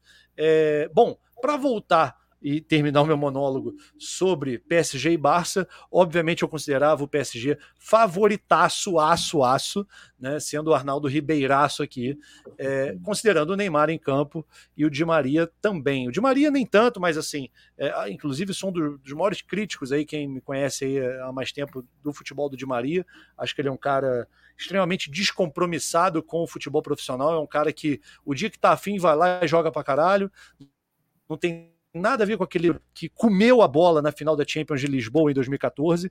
A partir dali, o Di Maria nunca mais foi o mesmo. É, parece que é um cara que está mais com o rei na barriga mesmo. Os contratos que ele foi assinando, né? Manchester United e posteriormente com o PSG, o colocou de repente na posição de conforto. Mas eu, para concluir meu raciocínio, eu acho que o, o, o PSG, na ausência de Neymar e também do Di Maria aí, que é um cara de lampejos, é, não é mais o favoritaço aço que eu disse nesse grupo de WhatsApp aí do Cláudio. Bom, é, Cláudio, você quer ter o direito à tréplica? Acho que você tem todo o direito aí. Não, não, não. Só queria lembrar, né? As camisas não são da época, né? Mas já fizeram final de Copa da UEFA, os dois, né? Gol do Ronaldo. É, da, Recopa, da, da Recopa. Da Recopa. É, Recopa. UEFA, UEFA Cup Winners Cup, né, cara? Copa das Copas. Exatamente, é. Pra quem, é. Para quem comprava placar antigamente, vinha os times de botão lá dos campeões, era o campeão da Copa das Copas. E, e... Exa exato. Foi, tinha Raí de um lado, Ronaldo do outro. Leonardo estava no PSG também. Leonardo. o, Leonardo, o Leonardo tem uma dúvida, na verdade, porque teve duas finais que o PSG chegou até a final. Uma foi com o Barcelona, e se eu não me engano, no ano seguinte foi PSG e Schalke. É, e o PSG ganha ou é o Schalke que ganha? Agora eu tô na dúvida, gente. É... Mas o Leonardo tá na do Barcelona, viu? Tá, enfim, tá. era Leonardo Raí de um lado, Ricardo Gomes também, é. Valdo, eram, como eu disse, um PSG muito simpático aqui para os brasileiros. É, esse tom de azul mais claro, o Bruno era bem criança nesse momento aí, o Bruno tem bem mais cabelo que a gente, né, é. né, Bruno? Mas eu lembro do. Eu sou da época do PSG do Reinaldo. Do PSG do Reinaldo. Nossa! Mas, Bom, ó, dá, é, ó, você vê como o Reinaldo, Aloysio. Era mais humilde, ó. Vitor Bahia, Ferrer, Fernando Couto, Abelardo e Sérgio. Guardiola, Popesco, Luiz Figo, Ivan de la Penha, que se confundia com o Ronaldo de vez em quando na TV. Com carequinha, imagem, carequinha, é. carequinha. Luiz. Henrique e Ronaldo. E, e, e, tinha no banco Giovanni e o Stoichkov, né? Tinha a regra dos estrangeiros, né? Cantar Exato. o PSG é rapidinho aqui. Bernardo Lamar. Ainda... Pode falar, desculpa eu ia falar sobre o Barça ainda. Nesse elenco tinha o Blanc na zaga, tá? É, no meio de campo, você tinha o Amunique, que era um jogador que jogava. Eu não sei se ele estava nesse banco por conta de alguma questão de limitação de estrangeiro, mas eu acho que nas competições do UEFA não existia essa limitação. É, e você falou do Stoichkov, né? E outro cara que era emblemático desse time era Juan Antonio Pizzi, é, é ou Pizzi, né? Com som de Z brasileiro, é, mas que é o pizza com I no esse, final. Esse tava no banco aqui, esse tava lenda, lenda em Tenerife, né? Ele vai do Tenerife pro, pro Baras. E hoje Exato. ele é o técnico do Racing, né? Essa temporada ele, ele assume o Racing.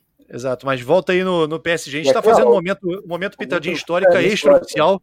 Exato. Tem um pitadinha tem um histórica é oficial. reservado. Ó, Exato, Bernard vai. Lamar, que estava naquela França que perdeu para a Bulgária.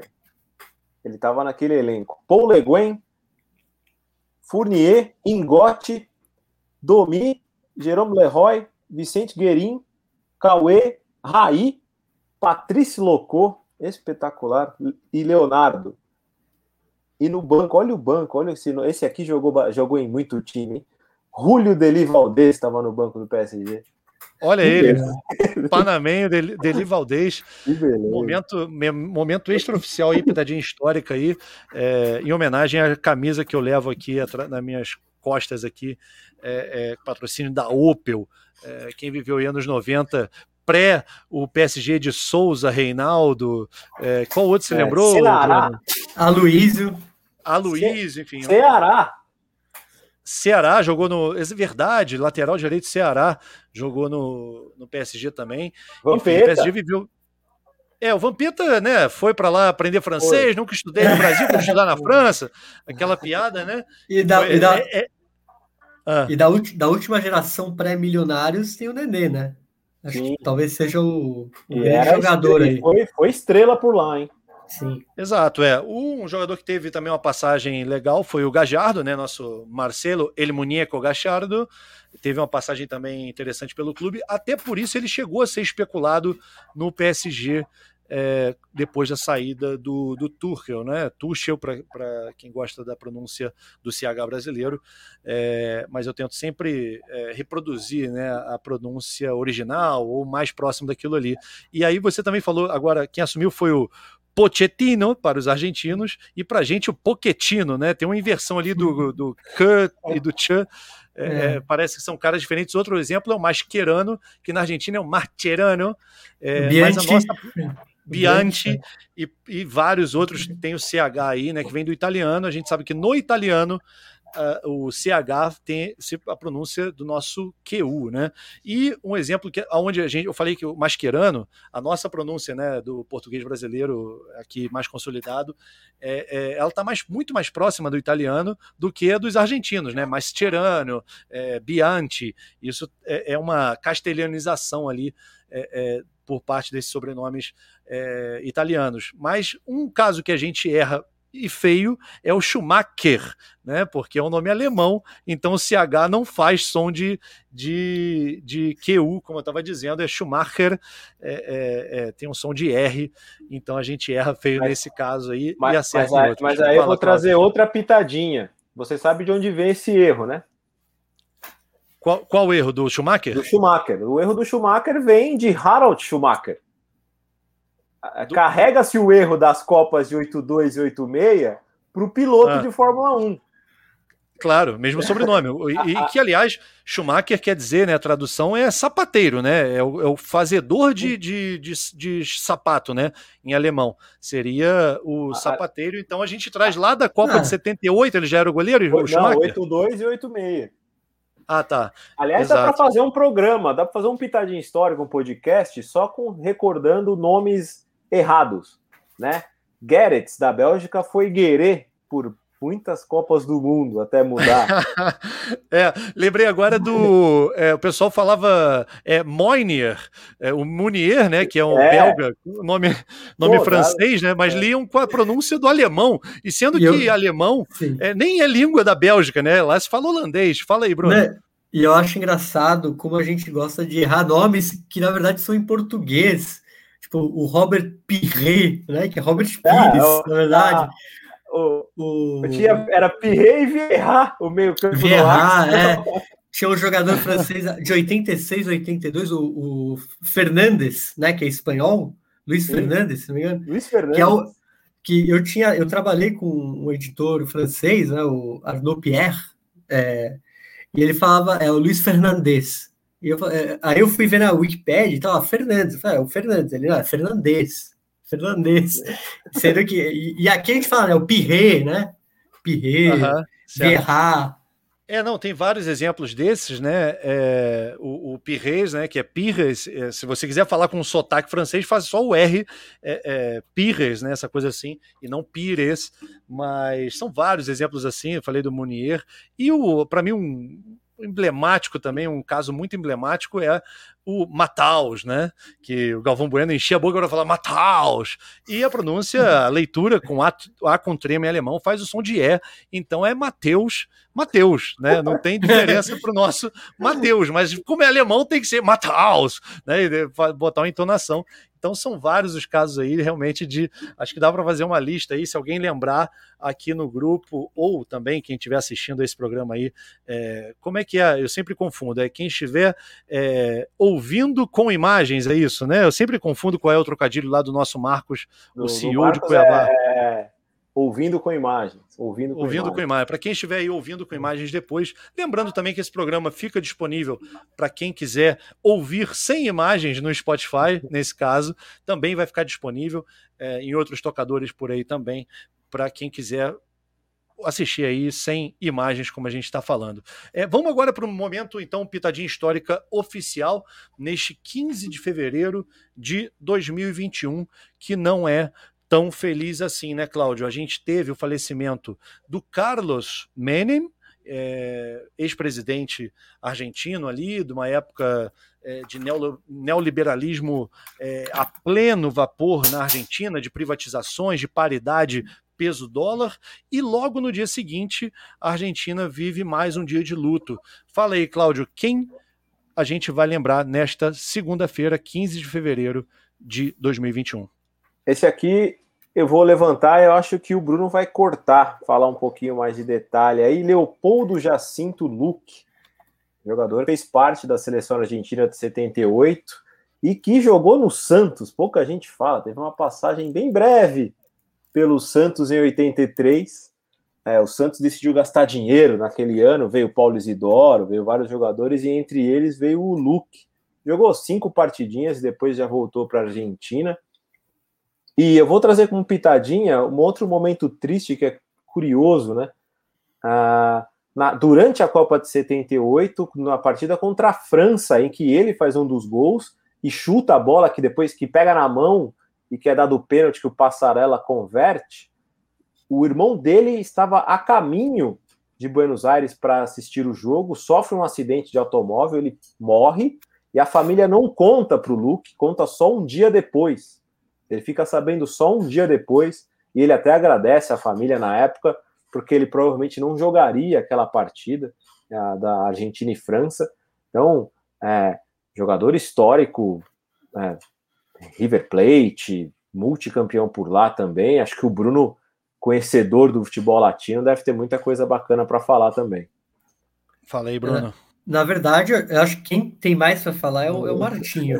Porque, é, assim, eu, o Bruno tem, tem mais, é, digamos, é, como, como que eu posso usar a palavra? Mais familiaridade, para ficar numa coisa mais branda, é ah, com sim. o lado de lá dos Andes, né, Bruno? E eu tenho com o lado de cá é. dos Andes. A gente compartilha a, a mesma cordilheira, mas eu realmente é, morei né, bastante tempo na Argentina, enfim, consumo muito tudo que é de lá, da, de cultura, política, enfim, noticiário, estou sempre muito envolvido com aquilo ali. Mas o Bruno tem relações familiares mesmo, né, de fato, com uh, o lado de lá da cordilheira com o Chile. Mas falei, Bruno.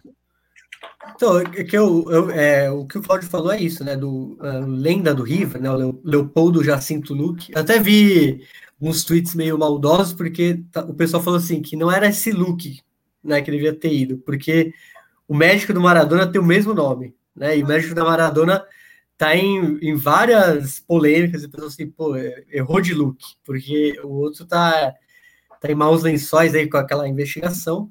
E sobre o Leopoldo Luque, é, eu, eu, eu tava lendo, né, que ele foi ele foi um dos caras que falou contra na época do ditadura militar na Argentina. Né, ele foi perseguido. Eu não sei se o Martinho tem essa informação, que acho que ele chegou até a ser meio que preso uma época ou pelo menos para averiguação. E, e até hoje, né, ele foi um dos poucos campeões mundiais que foi ali num jogo especial com as vozes da Praça de Maio. E, e aí tem a, curiosidade: ele foi o jogador que o Maradona entrou no lugar na estreia para a seleção argentina, ele tinha 16 anos, se não me engano, né, Martino? Bom, é, o, o, a carreira do Luke, assim, eu não lembrava, inclusive, que ele tinha jogado pelo, pelo Santos, como o Cláudio trouxe aí. É realmente uma informação aí, uma pitadinha mesmo, né? Uma trivia é, com relação é, a, a jogadores, assim, né? Que jogaram em 78 e vieram para o futebol brasileiro. Quem veio também ali em 84 para o Flamengo foi o Baldo Fijol, né? O goleiro também de 78 ali, veio para o futebol brasileiro e teve uma passagem não muito. Uh, digamos, é, para ser lembrada, mas ele deixou sua marca né, no futebol brasileiro, é, não tanto como o Ortiz no Atlético Mineiro, para quem eu mando um abraço aqui para o nosso é, é também é, assinante da Corner, o Thiago Costa, mas o, o Ortiz no Atlético Mineiro teve uma passagem mais é, é, contundente, né? E o Fijol, é, meu pai sempre lembra, sobretudo com o atual goleiro do Flamengo, né? O, o Hugo. É, Hugo? Agora eu fiquei na dúvida, não sei porquê. O Hugo, exatamente. Bom, é que quando o Hugo sai na bola, ele sai, digamos, ele, ele se encolhe, né? Ele, e que o Fijó era o cara que crescia para cima, naquela famoso um contra um, né? Sai o cara cara a cara. Meu pai sempre lembra do Fijó nesses momentos aí, porque o Fijó ele se tacava no cara com os punhos, enfim, e ele que é, é, é, de repente colocava o atacante em risco ali, não o contrário, né? Às vezes numa jogada dividida ali o goleiro sai mais um pouco mais de medo de se machucar porque o, o, o jogador vem com o pé e o goleiro vai com as mãos, né? Mas ele era o cara que agredia no, no ponto de vista ali do, do gesto técnico o, joga, o jogador com a bola, né? É, o Fijol veio para o Flamengo também, o Flamengo também trouxe outro argentino aí depois aí que veio com a alcunha de novo Maradona, que era o Ricardo Borg, que também teve uma passagem. Mas voltando para o nosso é, querido estimado é, Luke, é, ele ostentava um bigode, né, assim, de respeito, né, é, uma coisa assim emblemática, é, bem da moda naquele tempo ali, mas eu vou averiguar essa questão da, da, prisão, vou pedir consulta à nossa enciclopédia aqui do Rio da Prata e de América Latina, que é o Matias Pinto, é, que ele certamente vai saber de detalhes disso. É, eu tenho uma relação com a Copa de 78, é, nem de defesa plena do título da Argentina, afinal, contra a Holanda foi um jogo ultra disputado. A Argentina, sim, se classificou de maneira muito estranha né, contra o Peru, que a gente não vai falar disso aqui agora, merece um programa até para ouvir partes envolvidas e levantar aqui, é, ouvir, que eu digo, né, fazer leituras disso e trazer com detalhes, mas para ganhar aquela Copa, a Argentina precisou ganhar de uma Holanda, vice-campeã, e que duelou o jogo inteiro. E no último minuto de jogo, a Holanda coloca uma bola na trave da Argentina. No último minuto do, né, do tempo regulamentar, é, a, a, a, Holanda quase fez o 2 a 1 e teria sido pela primeira vez campeã mundial. E se tem uma seleção que é, é realmente muito azarada em Copas, é a Holanda. É impressionante como ela vive um calvário eterno de Copas não conquistadas. E também a gente pode aqui pensar, Cláudio, já estou aproveitar aqui para compartilhar com essa audiência, que a gente pode aí pensar num, em lives de, de justamente de nostalgias, né? De pensar em. Sim, sim, sim momentos, enfim, a gente pode aí com o YouTube da Corner agora que a gente está trabalhando é, é, em conteúdos para para movimentar o canal, enfim, entregar outro tipo de conteúdo para quem assina e quem apoia. É isso. Eu quero deixar um abraço aqui para Tássia Camargo. É, ela lembrou de um. Vou mostrar até aqui o comentário dela. É, e eu sei pronunciar uh, esse nome que ela cita, que aqui se fala Rosic, né? Rosic. E eu te, como eu tenho um amigo que morou em Praga e ele é super chato com essa questão das pronúncias também, é, eu só preciso consultar se no S tem o acento agudo ao contrário. Acento, desculpa. Ô, não, não ô, Bruno, mas aí vai colar, né, Bruno? Pô, aí não dá, né? Tá, tá colando. É, o, o... Ah, não, já, já colei, pronto. Ninguém viu. como, diria, como diria um professor meu, pode colar, só, eu só não posso ver, né? É, era mais ou menos assim. Né? É. É, é, é, por aí que funciona também a corrupção, né? Pode, pode ter corrupção, não pode alguém ver, é mais ou menos isso. É, bom, e a pronúncia é Rositsky, né? É do, do nosso meia Tomás, Tomás, e aí o, o S é com. É, então, e, aí tem essa, né? Como, como, como, falamos errado nomes de, da seleção da República Tcheca de 2004, por exemplo, né? Que, Barus, ah, é, foi Barus é, e nunca foi. É Barus, né? Quando você falou agora do. É, Baros, Baros, é Baros. Baros. O, o Baros tem esse acento. É, circunflexo. É, um circunflexo de cabeça para baixo ali, que faz exatamente esse ch, esse chiado do S carioca. É, então, quando eu falo. Né? Tinha... É, Chorluca, e por aí vai, tem essa, essa uh, Kovacic também, não é Kovacic, é, e por aí vai o, o, os seis é, do final das palavras né, do, do sérvio, croata ali, o pessoal já aprendeu aqui com o famoso Petikovic, deixou, saiu de moda e entrou o Petkovic também, que é uma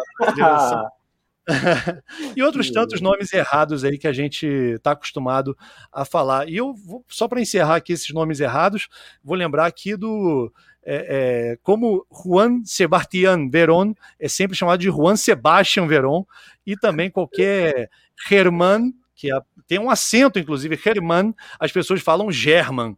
Eu, né, enfim, é uma, uma opção aí de leitura brasileira. Não estou dizendo que está errado, mas o original é, é Herman, é por aí. É, Cláudio, um abraço. Boa um noite. Abraço, cara. Foi muito boa. Muito boa. Muito bom, cara. Muito bom. E, pô, reforço a dica. Tem episódio novo do Pitadinha. E amanhã, já vou passando a bola aí, para a despedida do Bruno, tem episódio novo do Fernebola, né, Bruno? Opa, exatamente, passou bem a bola aqui. Realmente, amanhã, terça-feira, né? Eu esqueço que a gente já tá é hoje. Já é hoje. É verdade, já exatamente. É, 16 de fevereiro, aqui lá pelas. Imagino que umas 7 da noite já esteja tudo no ar.